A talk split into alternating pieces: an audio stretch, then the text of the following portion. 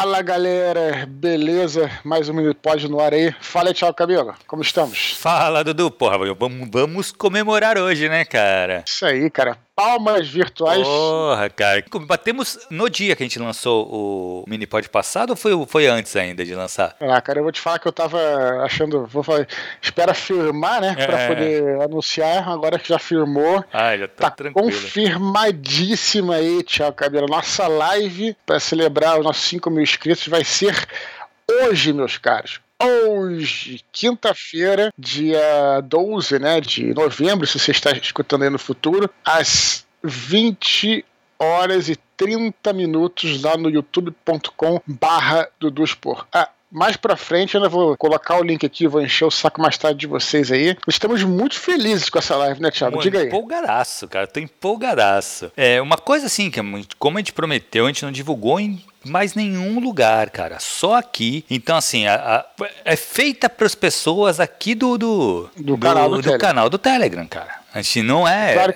para comemorar esses 5 mil mesmo. A gente não vai, obviamente, quando entrar, a gente entrar, mas quando entrar lá ao vivo no YouTube, no meu canal do YouTube, vai aparecer a notificação para quem me segue. Logicamente que a gente não pode proibir ninguém de entrar, mas é, só vou divulgar a live aqui é, no nosso canal do Telegram para ser uma coisa direcionada a vocês, galera. Então, uhum. é, compareçam, pô, e participem né? Porque claro. é o único.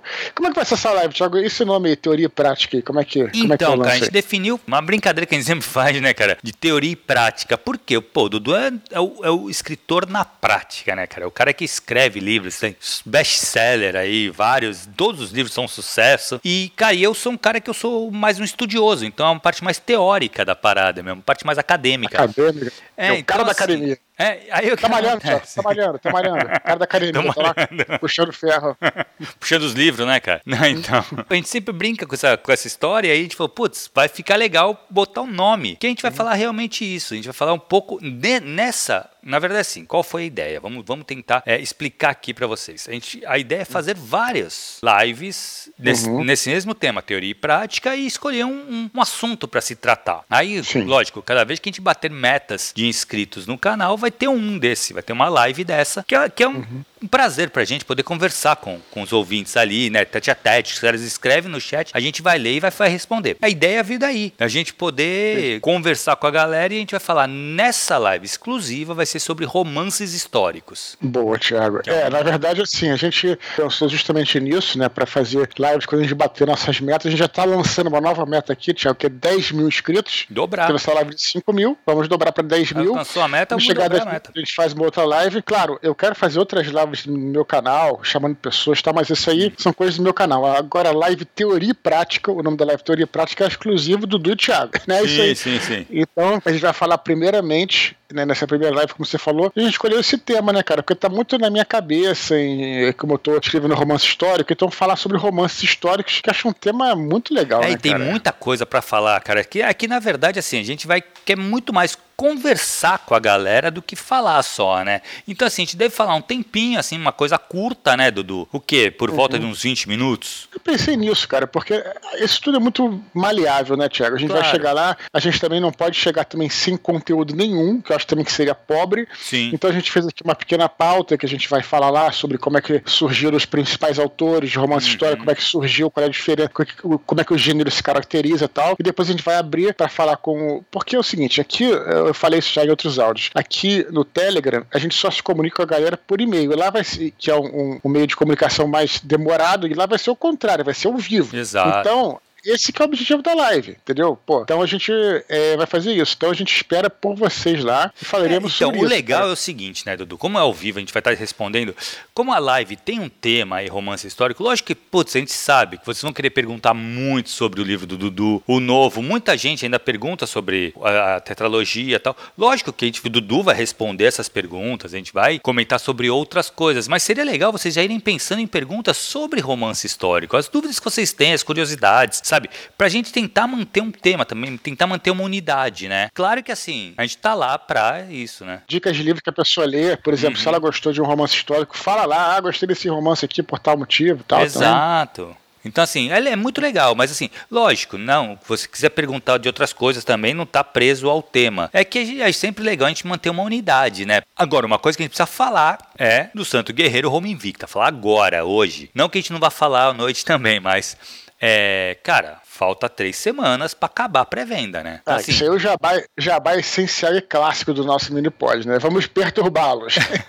não, não, mas é importante lembrar, do assim, para quem se alguém perdeu os outros outras vezes que a gente comentou sobre isso é, cara, se você perder a pré-venda, todos aqueles brindes, que é o, o, o mapa em A3, os, o pôster, os cards das legiões que estão muito legais e mais, cara, vai ter uma palestra online que o Dudu Sim. vai dar sobre o São Jorge histórico. Então, assim, Exclusivo para quem comprar na pré-venda. Na pré-venda. Né? Ou seja, se você não comprar nessas próximas três semanas, você não vai ter isso. Porque isso, isso já é meio que certo, né, Dudu? Não vai ter depois. Exatamente. Então, se você quiser aí, galera que quiser ter esses brindes, né, cara, compra aí é, na pré-venda, né, que depois não vai ter mais, né, e, enfim, falta apenas três semanas para encerrar a pré-venda. Eu queria deixar esse, esse, esse recado para a galera aqui. Sim, importante. Beleza, Thiago? Beleza.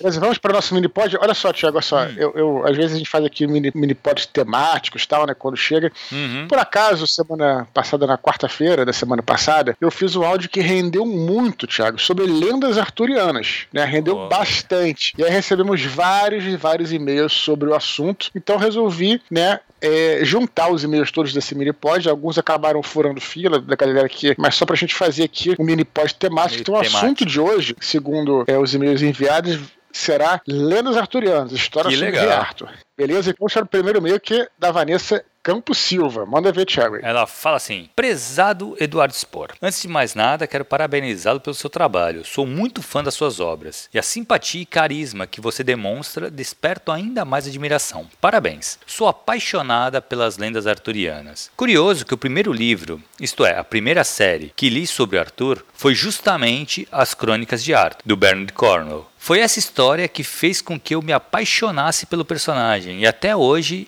é a minha versão favorita. Também li outros dois que você citou. Não sou muito fã de As Brumas de Avalon, mas gosto muito da história da Mary Stewart, A Caverna de Cristal. É um livro sensacional. Outra trilogia sobre o Rei Arthur que curti bastante foi As Crônicas do Rei Arthur, da M.K. Hume. A Hume é uma escritora australiana com mestrado e doutorado em literatura arturiana algo que eu nem sabia que existia. E a história que ela criou conserva um pouco do mito do suposto reinado de Arthur, mas com uma pegada mais histórica, deixando pouco espaço para magia e misticismo. É a versão mais triste dentre essas que eu citei, onde o leitor tem uma noção do peso do reinado do Arthur, assim chamado nessa trilogia, conhecendo sobre a sua vida e sobre o que ele perdeu e abriu mão em prol de seu povo. Toma liberdade para citar duas passagens aqui para você ter uma ideia. Abre aspas. Alguns nascem para os grandes fardos, e um destes homens é Arthur. Outros nascem para as lágrimas, e Arthur também é um deles. Fecha aspas.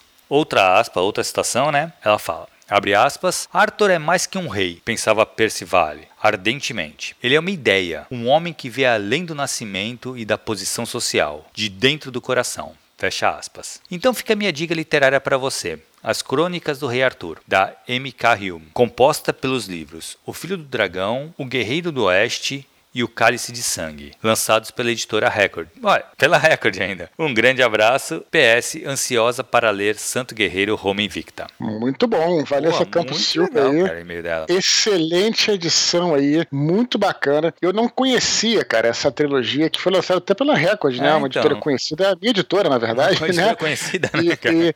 E, não, é, é, famosa, né? Mas eu não conhecia essa série aí, que é Crônicas do Rei Arthur, que não é Crônicas de Arthur. De né?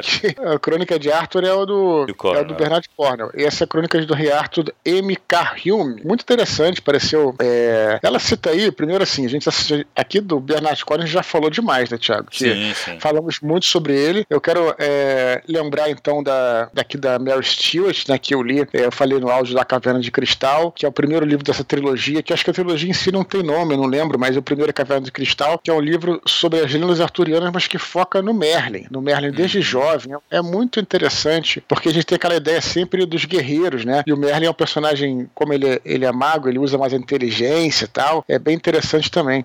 Bruma você chegou a ler, Thiago? Não li, cara. Eu vou te falar assim, eu não li porque eu li, como é que é? Incêndio de Troia, da Mary Zimmer Bradley, e eu não curti. Aí eu peguei meio é. ranço da autora. Quando eu li a Bruma Javelin, eu, eu, também falei isso no áudio, cara. Eu, eu não gostei tanto, né? É, mas acho que é porque eu, é aquela coisa de expectativa. Eu esperava outra coisa uhum. da Bruma Javelin. E aí ela focada. Eu achei, eu achei interessante ter essa visão feminina, né? Das, justamente das feiticeiras, uma Sim. visão da Morgana, da Viviane e tal. Acho bem interessante também. Acho que talvez por isso que tenha. Também aquela coisa, né, Tiago? Fez uma, foi uma proposta diferente do que já existia. E assim como o Bernard Cornwell trouxe também uma proposta diferente da versão do, do Rei Arthur. Uhum. É, de todo modo, essa questão que ela coloca aí, quando ela fala desse outro livro, da Crônicas do Rei Arthur, acho que está presente, é muito presente nas histórias arturianas, como é que, inclusive no próprio filme Excalibur, né, como é que o Arthur é um, é um ele justamente abre mão da sua vida pessoal para se tornar é, uno com a Terra em si, né, para se tornar uma Sim. ideia acima de tudo. Isso aí está presente, isso é, é, o grande, vamos dizer assim, um dilema, do rei, um dos grandes dilemas do Rei Arthur, e talvez por isso, olha só como é interessante, como é que a gente nem sabe, por isso que esses mitos e lendas conversam com a gente, né? Ele dá é, decide dar mais atenção ao seu reinado, portanto, ao seu trabalho, vamos colocar isso uhum. com uma correspondência moderna, né? E acaba deixando de lado é, a sua vida pessoal. E aí, aos poucos, a Guinevere, né? Acaba se afastando dele, a esposa dele acaba se afastando dele, e aí tem aquela coisa de traição com Lancelot, né? Então, assim, é interessante essa coisa, né? É um dilema que conversa com a gente também. Né? Sim, então, sim, tem. Sim. Então, essa, essas histórias todas, histórias, essas lendas todas, é, esses mitos, né? Eles persistem porque tem algo de humano ali, algo que possa ser transportado para nossa realidade, sabe? Muito interessante a dica aí da Vanessa. O que, que você acha? Cara, eu, assim, eu gostei muito. Tem uma parte que ela comenta aqui que ela fala que a, que a Hume é do, tem doutorado em literatura arturiana, que, é algo que eu nem sabia que existia. Cara, tem esses termos assim, tem muitos dentro da, da das letras, né? Que nem tem muito cara que, é, que só estuda Homero. Então ele Sim. não é só, não, não é o cara da literatura grega, ele é mais fechado ainda, ele só estuda Homero, entendeu? Então, uhum. assim, esse, esse negócio, cara, cada vez que tu vai vendo, tem tanta,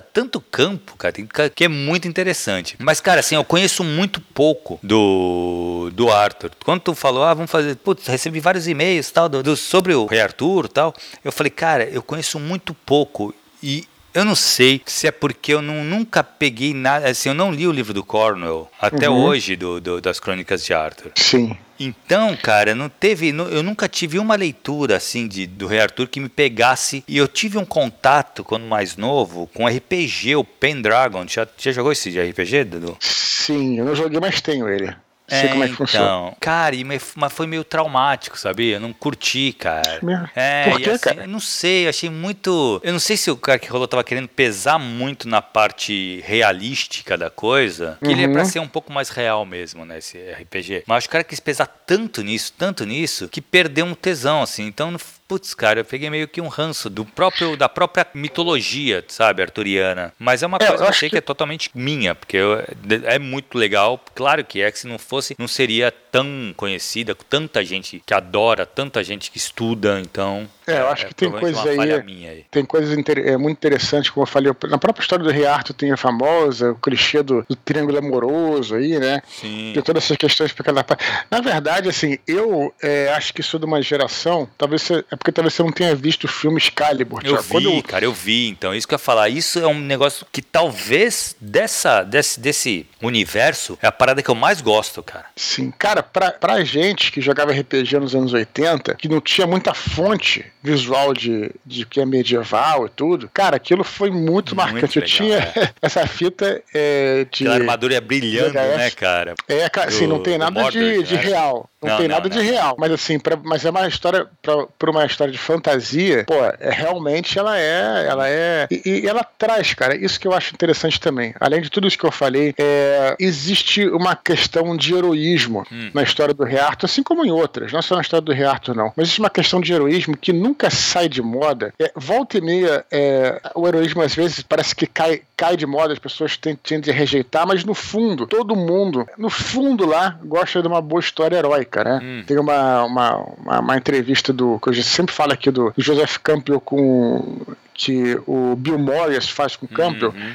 E a primeira coisa que ele pergunta é, pro Campbell é por que existe tantas histórias de herói, de heróis na mitologia. E o Campbell responde, porque é sobre isso que se vale a pena falar. E ah, eu acredito é nisso. Isso mesmo, é. Assim, assim, eu sei que volta e meia aí, de repente, vai ter uma época da tua vida que você vai, ah, eu quero mais o anti-herói e tal, mas no fundo, no final das coisas, você acaba voltando pro uhum. herói. As histórias de heróicas, elas, elas mexem com a gente, elas falam conosco. No final das contas, no final das contas, é, como disse o Campbell, é sobre isso que se vale a pena falar. Exato. Entendeu? Então, Muito é claro que é, é o, o o, As Lendas Arturianas é só uma história. Hum. E tem várias, várias histórias heróicas, né? Então acho que ela nos, nos empolga por causa disso. E o que tu achou do filme, cara, o Rei Arthur? O, qual deles está falando? O novo agora, o novo. Já não é mais novo, né? Qual? Do, do Guy Ritchie? O Clive Owen, ah, não é? Não, peraí. Calma aí. Tem do Clive Owen e tem do Guy Ritchie. Do Clive Owen é de 2000 e pouquinho. Do Guy Ritchie é agora, né? Que ele fez um muito recente aí e tal. Você deve estar falando do Clive Owen, né? Que é, é, aquele, é. Acho que é de 2004, sei lá. É isso mesmo, é isso mesmo, Rei Arthur. É, cara,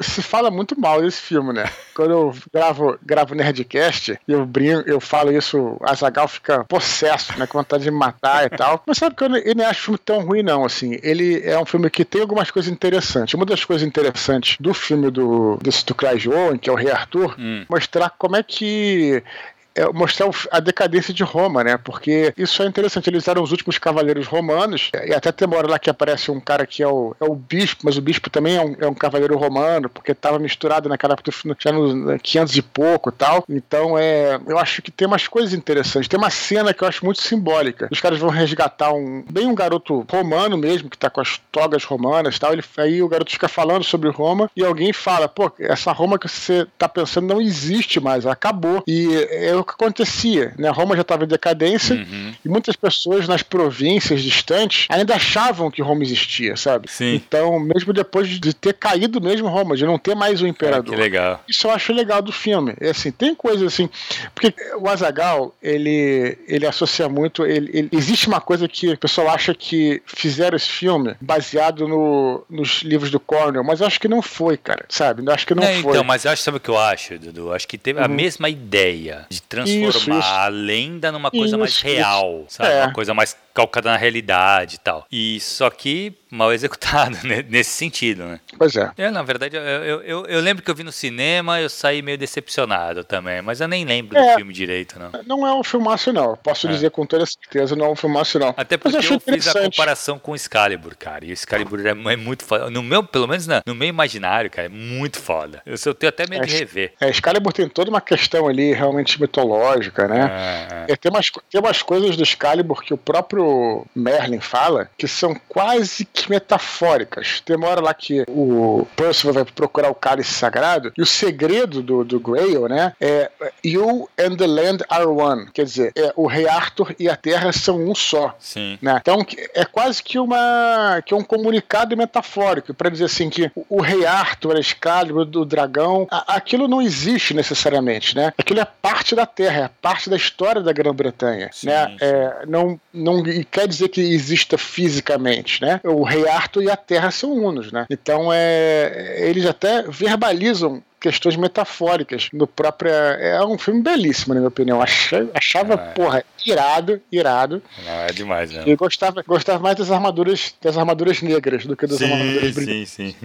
Mas beleza, vamos dar sequência aqui, Dudu. Vamos ler o e-mail do Davi Magno Mello. Vamos Ele lá. fala assim: Dudu, eu terminei O Rei do Inverno do Bernard Cornwell no final de outubro, depois de esperar quase dois meses para ele chegar aqui em casa. Que livro fantástico. Já quero comprar os outros da trilogia. O Cornwell é mesmo muito hábil em descrever batalhas e os personagens dão show. Vibrei demais quando Arthur apareceu naquela hora que o Gunleus ia matar geral em Caer Kadar. E também quando Merlin se revelou em Benoit para Derfel. Me deu boas ideias de como elaborar cenas de ação. Até porque pretendo escrever um romance medieval e queria ler Cornwell para me inspirar. Além de ser muito fã da lenda de Arthur, toda a construção do ambiente é top. O embate entre o druidismo e o cristianismo foi muito bem mostrado, além do mitriaísmo. Abraços para você e para o Tiago Cabelo.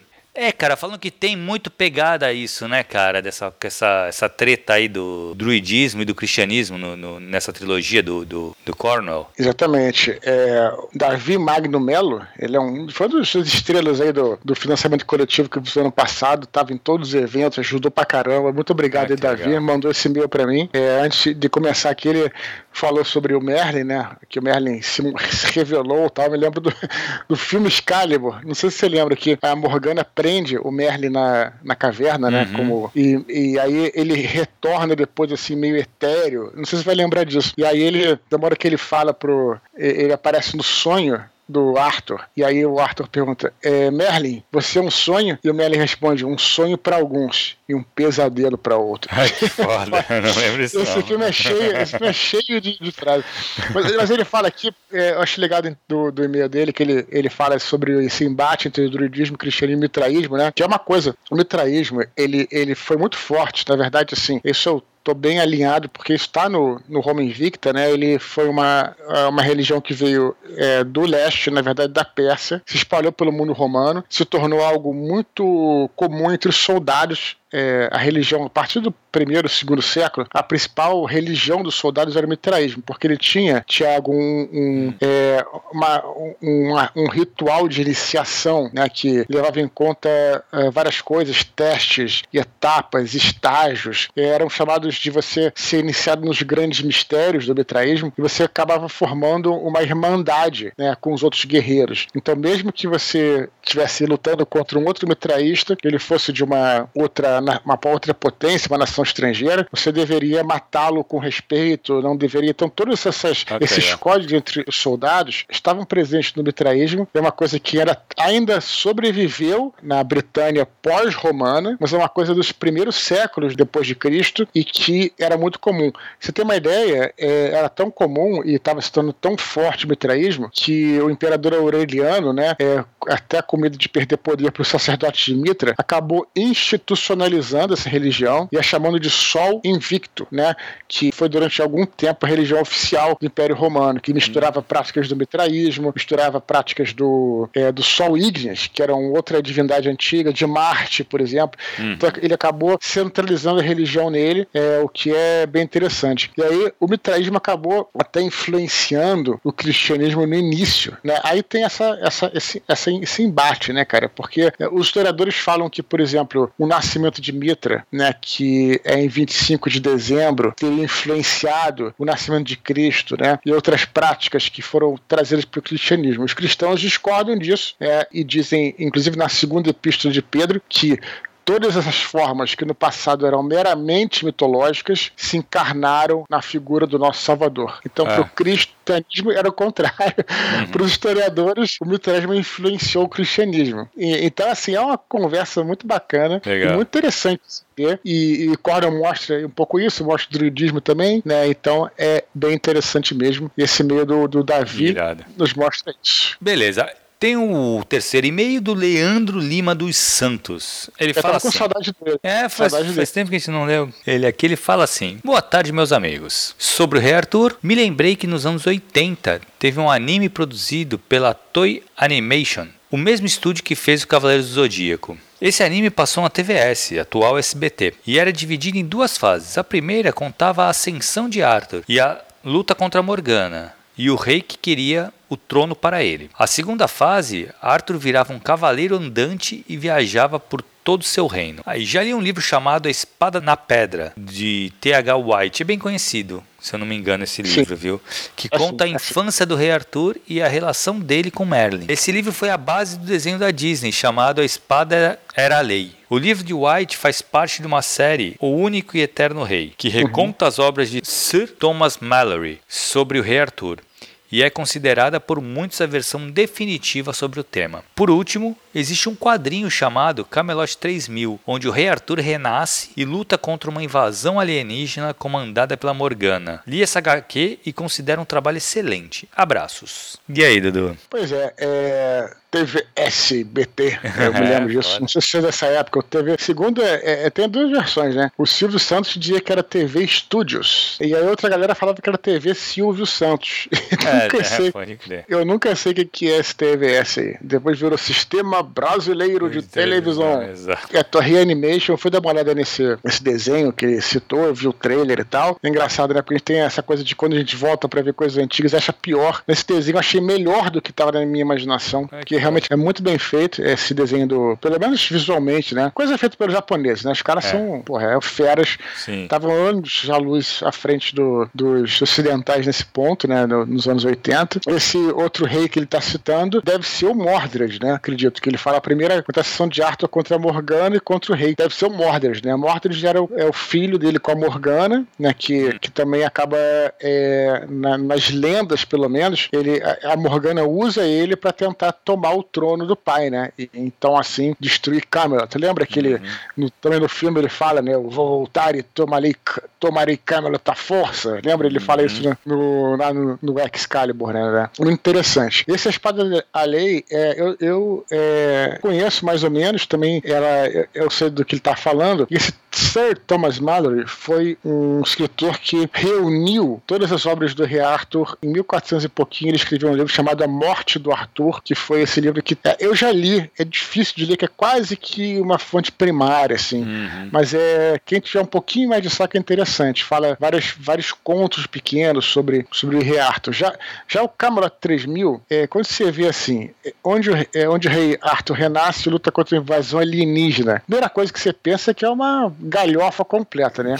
Sendo que todo mundo que leu Câmara 3000, aliás, eu quero ler, todo mundo me fala que isso aí é uma das maiores, umas maiores obras de histórias em quadrinhos já escritas até hoje. Todo mundo que leu. Não tem ninguém que não tenha gostado. Então eu tenho vontade de ler aí. Quem quiser conhecer um link para comprar, eu me interessaria. Cara, eu vou te falar, eu não li o Camelot 3000, mas eu lembro que quando eu folheei esse Camelot 3000, eu mestrava Changeling na época. Uhum. E me uhum. deu uma ideia que eu rolei uma campanha que os, que, o uhum. que os personagens eram reencarnações dos cavaleiros. E é isso, não é isso? A história do Camelot 3000. É, então, eu acho que é isso. É alguma coisa assim. Mas aí uhum. eu, eu bolei no Changeling. Então, assim, era um grupo de Changeling onde eles eram os. Só que eles, tavam, eles iam descobrindo, né? As memórias iam voltando conforme. Meio nada a ver, porque nem funciona direito com Change. Mas eu era moleque pra caraca na época, foi, foi ficou legal, foi bem interessante. Foi uma campanha é, é, legalzinha. Porque a ideia toda, né? Porque é, é, parece que é uma coisa meio de. É um quadrinho que acho que é de super-herói, se eu não me engano. Eu, eu, cara, eu tô muito interessado em ler. Todo mundo, ó, quando eu era moleque, não sei quem foi amigo meu, me falou muito bem disso, eu não levei fé. Hum. Depois alguém me fala de novo. Cara, e todo mundo fala bem, né? Porque Ele tem aquela. Bem, é. Isso é, é, a história da. Quando o Rei Arthur morre, né? Aquela batalha que eu esqueci o nome,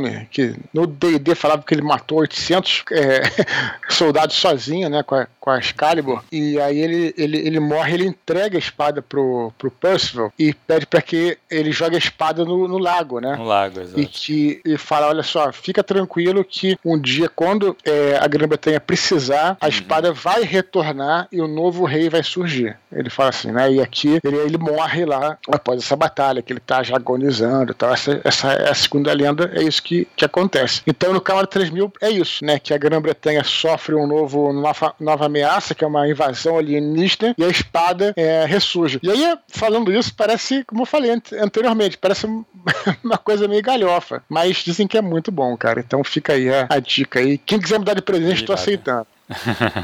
É isso, vamos para as curtinhas. Na verdade, tem uma curtinha, cara, que é do Thiago Schelles. Uhum. Ele, o Thiago Schelles nos escreveu um e-mail dizendo que estará embarcando na hora da live desta noite. Ele pede encarecidamente para que deixemos o vídeo salvo para que ele possa assistir ao desembarcar. Cara, vai ficar salvo, né, Dudu? Vai ficar salvo no canal do YouTube. Agora eu tô curioso embarcando, embar, ele, ele, estará embarcado. Ele falou assim, embarcado na hora da live. O que, que é embarcado, Thiago? Ele é plataforma de petróleo ou é, ou é avião? Cara. Você, você aposta em quê? Vamos lançar as, as apostas. Cara, na verdade, assim, eu reconheci o nome do Thiago Schelles, eu tô fazendo, eu tô fazendo a leitura crítica do livro dele. Ah, você tem inside information. Então, mas na verdade eu não sei, realmente eu não sei, assim, se realmente eu não. Tu falou agora, agora tu falou, porra, embarcado, é, eu li embarcando, mas é embarcado. Cara, pode ser que ele trabalhe na Petrobras, alguma coisa assim, trabalhe em plataforma. Pode Thiago Schelles, eu quero saber de vocês. Agora, por favor, nos responda, que agora ficamos curiosos. Você vai estar onde? Vai estar na plataforma de campos lá? Mande, mande fotos pra gente. né? Mas, ô Dudu, mas fala pra mim, cara, o vídeo fica gravado no teu canal de YouTube? Fica, com toda certeza. É disponível lá pra quem quiser acessar depois. Sem dúvida, mas é aquela coisa, assim, é claro que no caso do Thiago, não tem como, não vai ser, vai ser impossível ele, ele nos assistir essa noite. Mas é, o ideal é ao vivo, né, cara? Pra gente poder Exato. interagir. Exato. O legal é a interação. Infelizmente, o Thiago não vai poder estar tá lá dessa vez. Quem sabe quando tiver os 10 mil, ele ele vai estar tá e vai poder participar. Porque assim, o legal é isso, gente. O legal é essa, esse contato. A live não tem porquê se ela não tem esse contato. Claro que assim, eu entendi o que o Thiago queria assistir depois tal, porque ele quer ver a gente conversando, uhum. quer ver como vai ser essa interação tal. Realmente, a gente vai estar tá falando sobre romance histórico e depois vão ter essas perguntas, essas interações. Então, com certeza vai ter gente que vai assistir depois. Mas, gente, o tesão mesmo é estar tá ali para fazer as perguntas, sabe? Pra gente poder responder direto. É muito mais interessante, né, cara? A live funciona para isso. Isso aí. Quais são as considerações finais aí, Thiago? Então, cara, primeira coisa, vamos continuar, que agora é vamos chegar nos 10 mil. Já passamos dos 5, agora mirar no objetivo próximo, que é 10 mil inscritos. Estamos no começo dessa batalha agora. É, cara, assim, a gente sempre fala para as pessoas, pô, pega um áudio, esse áudio do, do, do Rei Arthur aí, putz, espalha pros amigos, que com certeza fez um maior sucesso. Eu acho que deve ter mais gente interessado sobre isso, sabe? Podia fazer um de, de mitologia grega também, viu, Dudu? Porque é um bagulho que faz muito com sucesso certeza. com a galera, cara. Mitologia grega a gente tem que fazer um, um próprio desconstruindo, que eu acho melhor. Exato, Inclusive, também. estamos devendo, estamos é, devendo, é, né? Porque é um negócio que faz bastante sucesso, assim, no meio, sabe? Muita gente que gosta de mitologia grega, é incrível. Mas, assim, além de fazer essa, essa compartilhar, de, de dar forward Divulgar. Né, no áudio, cara, divulga o endereço também nas redes sociais, gente, do grupo do Telegram. Que ele é bem facinho, é t.me barra Eduardo Expor. Não tem erro. É Coloca bem lá, simples. bem super simples. O cara clica lá, ele vai, já cai nesse link, ele já cai no, no, no canal e ele assina e acabou. Já está inscrito. Então, Estamos apelando para, para todos os lados. Estamos apelando é, para cara, tudo que, que agora a gente vai ter que tem 5 mil, né, cara? A gente tem que fazer o que a gente fez até agora, fazer de novo. Entendeu? Então. T.me barra Eduardo Expor, divulgue nas suas redes sociais, divulgue entre os amigos, é, passem o áudio para algum amigo para a gente poder Exato. que o canal cresça e a gente continue o nosso trabalho e continue também escrevendo para o nosso mini pod. Claro, para a gente continuar aqui toda semana. eduardospor.gmail.com é para a gente continuar. Boa. Beleza? Legal. Gente, não esquece, hoje, 8 e meia da noite, no youtube.com barra Dudu Expor. Lembre-se que não vai ter divulgação, cara. É só aqui. Só aqui, galera. Contamos com a participação de vocês, beleza? É, vai, vamos, por favor, não nos deixem falando sozinho, hein? Por isso favor. Beleza, Dudu? Foi isso, cara. Queria agradecer a galera. Até semana que vem. É isso aí, pessoal. Um abraço para todos aí. Até semana que vem, na verdade, até hoje à noite. Até hoje, né? exatamente. Até mais tarde, na verdade. Mais tarde nos falamos aí. Um abraço para todos. Tchau, tchau.